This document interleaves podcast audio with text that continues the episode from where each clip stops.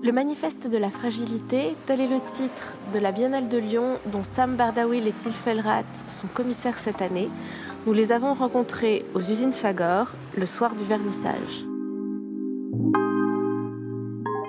Sam Bardawil, Til Felrat, thank you very much for your time today. We are during the opening of the Lyon Biennial Manifesto of Fragility. And instead of asking you general question about this uh, beautiful biennial, I picked a few works that I would like you to tell us about in all the places, in most of the places of the venues of the biennial. Perfect. To begin with, I thought of somebody which I'm not sure is a work, but I wanted you to talk about Louise Brunet, who's at the heart of maybe the first exhibition of the biennial. She's a character that, from what I understood, is a little real and maybe a little imaginary also. Well, there is a Louise Brunet that is real, and there's a Louise Brunet that is completely fictional, and it's in between fiction and reality where the real Louise Brunet exists. So basically, uh, when we were doing our research about the for Lyon and for the Biennale, we came across the story in the archives of the Les Archives Municipales, but also in the archives of the Ministère des Affaires étrangères in Paris and in Nantes. We came across the story of Louise Brunet, a young woman who was around 18 years old, who was a silk weaver and who joined the Revolte de Canuts in 1834 here in Lyon. She was sent to prison, and then when she came out of prison a few years later, she had not so many options.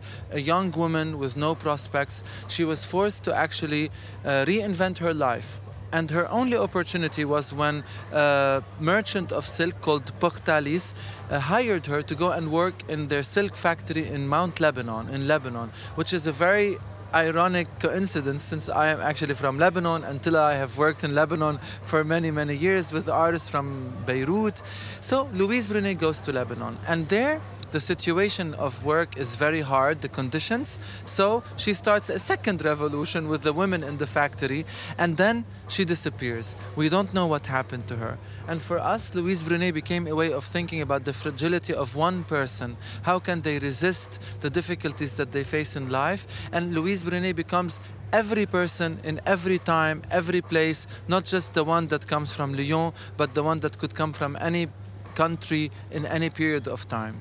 And an occasion to gather some works by, uh, like, from antiquity to Gabriel Abrantes, to the youngest artists that you put in this show at Le Mac. Exactly. It was a way of uh, looking at different forms of fragility and invent different Louise Brunets that could have been evident in these artworks. So, an artwork that could be a portrait of a woman from the 18th century or the 17th century is not Louise Brunet of Lyon, but maybe that painting has a story that tells us about fragility, something that could be a form of Louise Brunet. For instance, the painting by Sylvie Selig.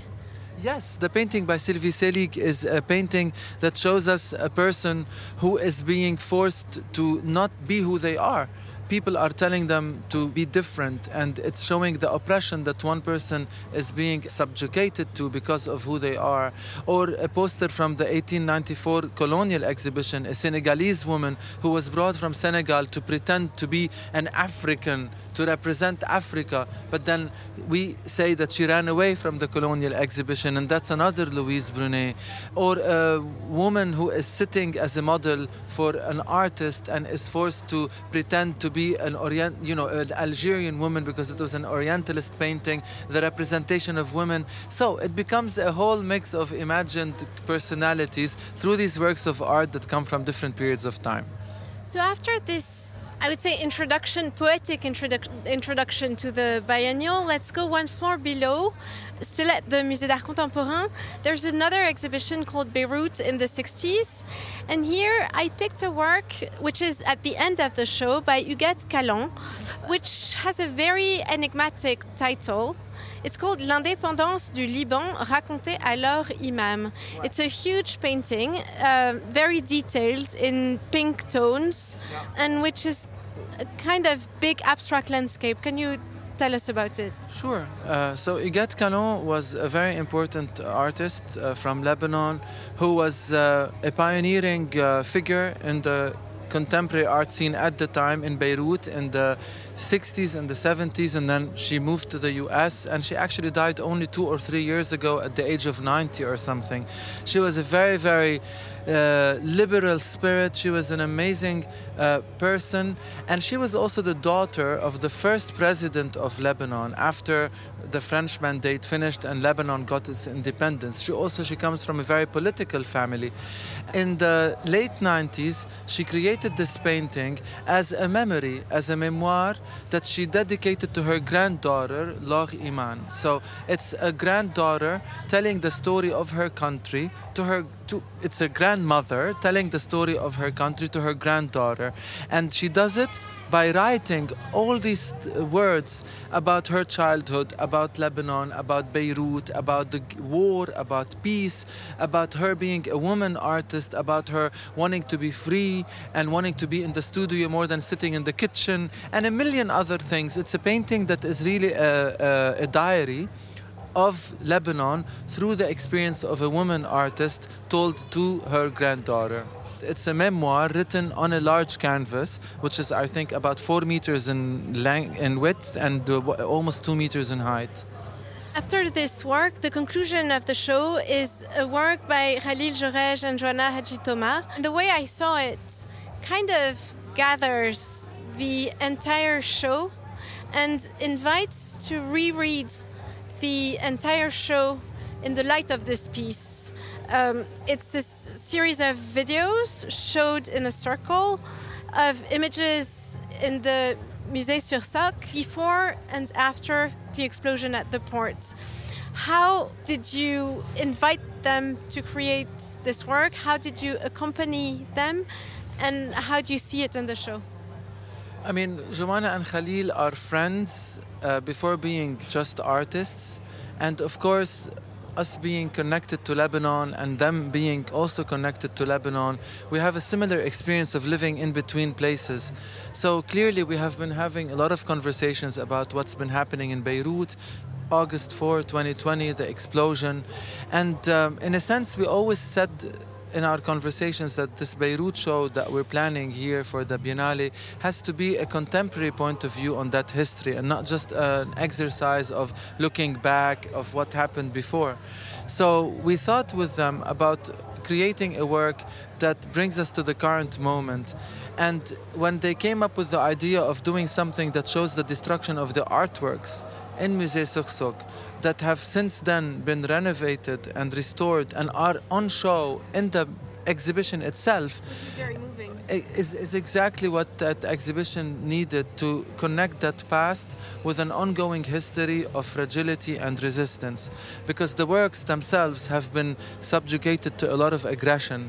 And the question that the work tries to raise is how can we continue to do what we are supposed to do after we have been aggressed and have been destroyed our bodies as human beings, but also these paintings themselves have experienced this destruction and now they are resisting. They want to keep on telling the stories that they have to tell. And it's a basically a paradox, it's a basically a metaphor for the story of Beirut that keeps on resisting and tries at least to resist, even though it, uh, it accumulates layers and layers of destruction. Would you say that history changes the works?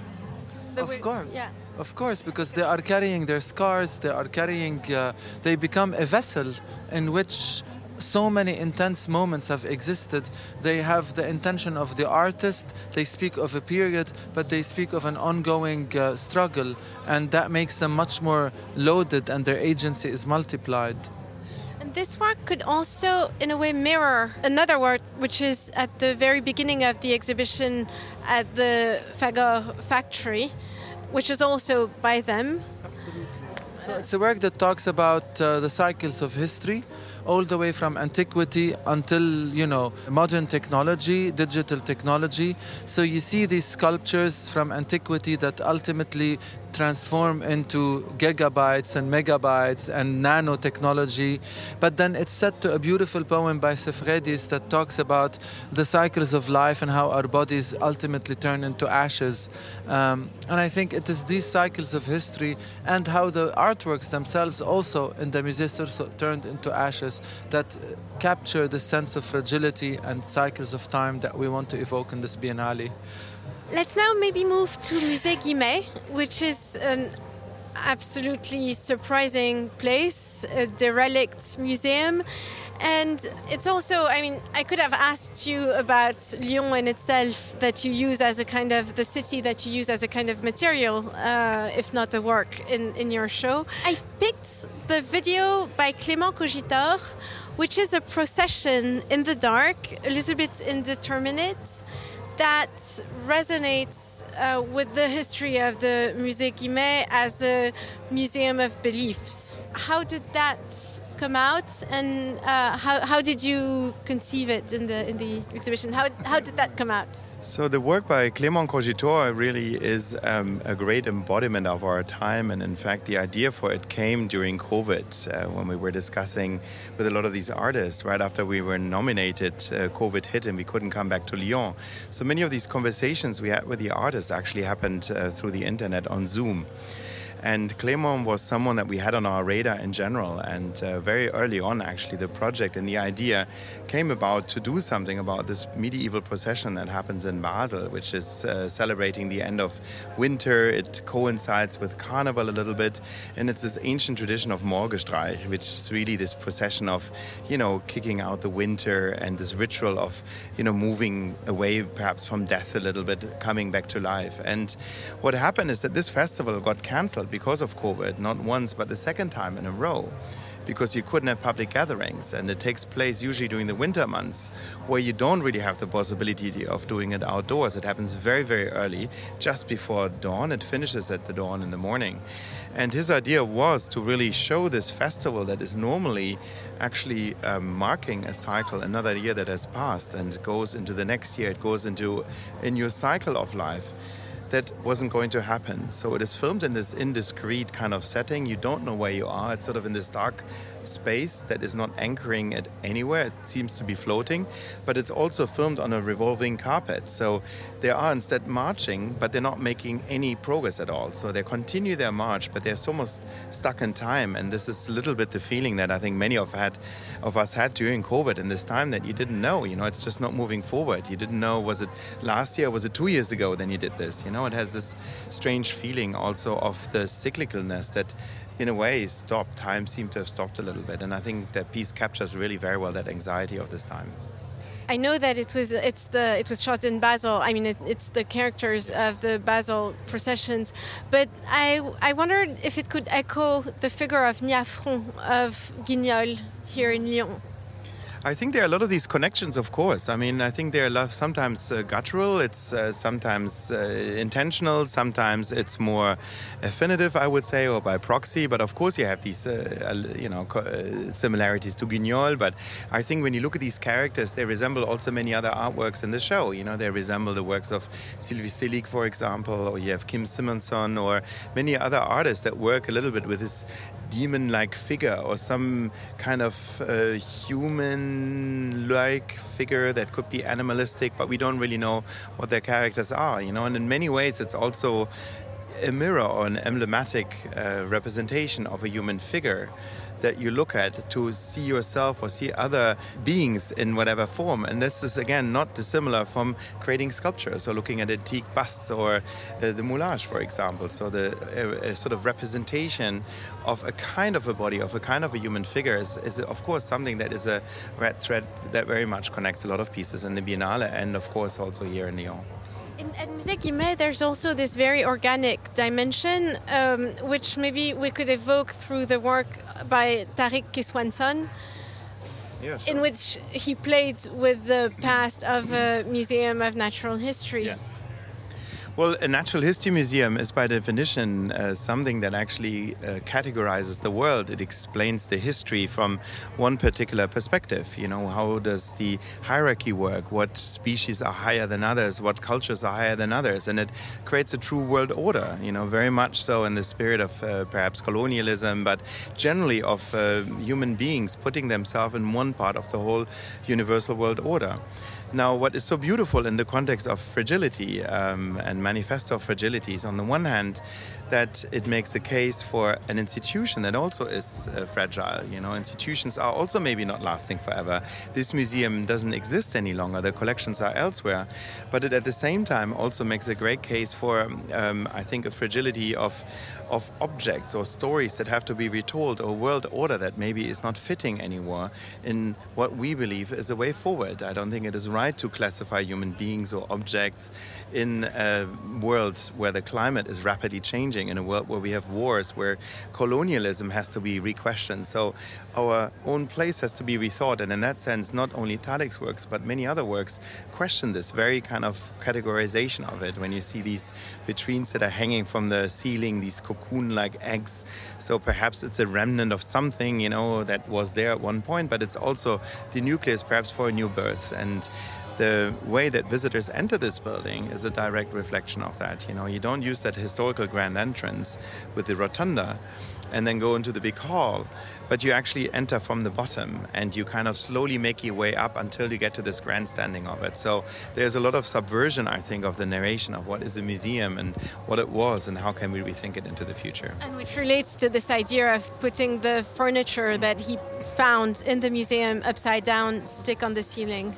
Yes, absolutely. I think the whole installation is, a, in a, some way, a, maybe a subversion or something to, you know, when you put things on the head or you try to look at it from another perspective. So I think this is a very good um, um, embodiment of that installation. You go in there and you don't know what happened, but you immediately know that you maybe need to rethink the space that you're in. If we go to another place which is very important of the biennial, the Fagor factory, this whole part is maybe more than the others turned towards the future that you defined as the promise of an infinite future. Could you tell me about the creation of the work of the video by Gabriel Abrantes, which happens in a museum in a completely also surreal atmosphere? Yeah, well, in a sense, um, with Gabriel Abrantes' work, we're looking at the possibility of giving life to forms that have been seen as inanimate and therefore not able to be something other than what we have wanted them to be. And I think this is exactly what an endless promise is. This is what the possibilities of the world are and where they lie. Once we start allowing ourselves to think that something can be something other than what it has been or the function that it served. So a sculpture is no longer a sculpture. It's a it's a young girl who is fighting alongside the Gilets jaunes, whether it was done intentionally or by mistake or by coincidence. And I think this is this is exactly at the core of what this third part of the biennial is about the, uh, inviting us to imagine new possibilities new contexts new functions for things that are not based on uh, accumulation on power but actually on the fact that we can break any minute and the fact that when we break maybe this is a chance to reconstruct something that wasn't there before similar to what happens to this uh, uh sculpture in the film. And if we turn back after looking at Gabriel Abrantes' video, uh, we can go back to the casts of the Lyon Museum, which are les, les collections des moulages, which is shown in this beautiful scenography that's present in the entire show, which is in a way very ghostly as well, made of plastic, white plastic sheets and very light wooden structures. Yeah, yes, I mean, even before we got to the Moulage, we also walked through some of the collections of Lugdunum, the Roman museum. There's a sarcophagus, which is obviously a symbol of life and death. Uh, there are stelas, funerary stelas, which again talk about mortality. But again, it's about rebirth. It's about the possibility of new life coming, whether you believe in resurrection or not, or incarnation or whatever. That there's something else, there's something beyond. And this is, in a way, what the moulage represent for us. It's not just a, a, a replica of uh, an original. It's actually a work of art that exists in three periods at the same time. It is an embodiment of something from the past. It was done in the 19th century, but it still exists today. And with its scars and with its deformities, it talks about it's taking a different form, and it's in taking its different form that it becomes interesting. And as a conclusion, I also wanted to evoke the Lugdunum Museum, which is very specific brutalist from the 70s building. And I picked the work of Jean Claracq, the work by Jean Claracq, um, Yeah. which uh, I'm sure. I mean, Jean is a brilliant painter, clearly, and his proposal and his response to Lugdunum was extremely intelligent because, it, you know, the, the perhaps what most people might think the response would be about, you know, torsos and figures, although they appear here and there and very soft touches in the paintings. But what what he actually uh, responded to is the notion of propaganda and power and the power of display, whether it's the power of display in a museum, but also when we think of Roman times and gladiators and all these stella that witness the life of a great person, a great leader, and all the letters that, uh, you know, we associate them immediately with a certain status when they appear on these large surfaces, you know, set into stone. Um, so he thought of what is, if that is the propaganda or the advertising of the time, how could we relate it to the accumulation of propaganda and the bombardment of advertising that we live through today? And similar to how these stelas are faded and the letters are faded, he thought of all these posters that accumulate on the walls of streets or on this panel, and they remove the old one and then there's a new one, and you remove the, the one before and then you add the new one. It becomes an accumulation of layers. And when you peel through them, you see layers and layers of propaganda, similar to how you see these layers in the Roman artworks. And this is exactly what Jean is trying to say through these paintings. Thank you very much to both of you for your Thank you so much, much. It's yes. a pleasure to talk to So you. you're really you. C'était Conversation d'après une exposition avec Sam Bardawil et Till Felrat.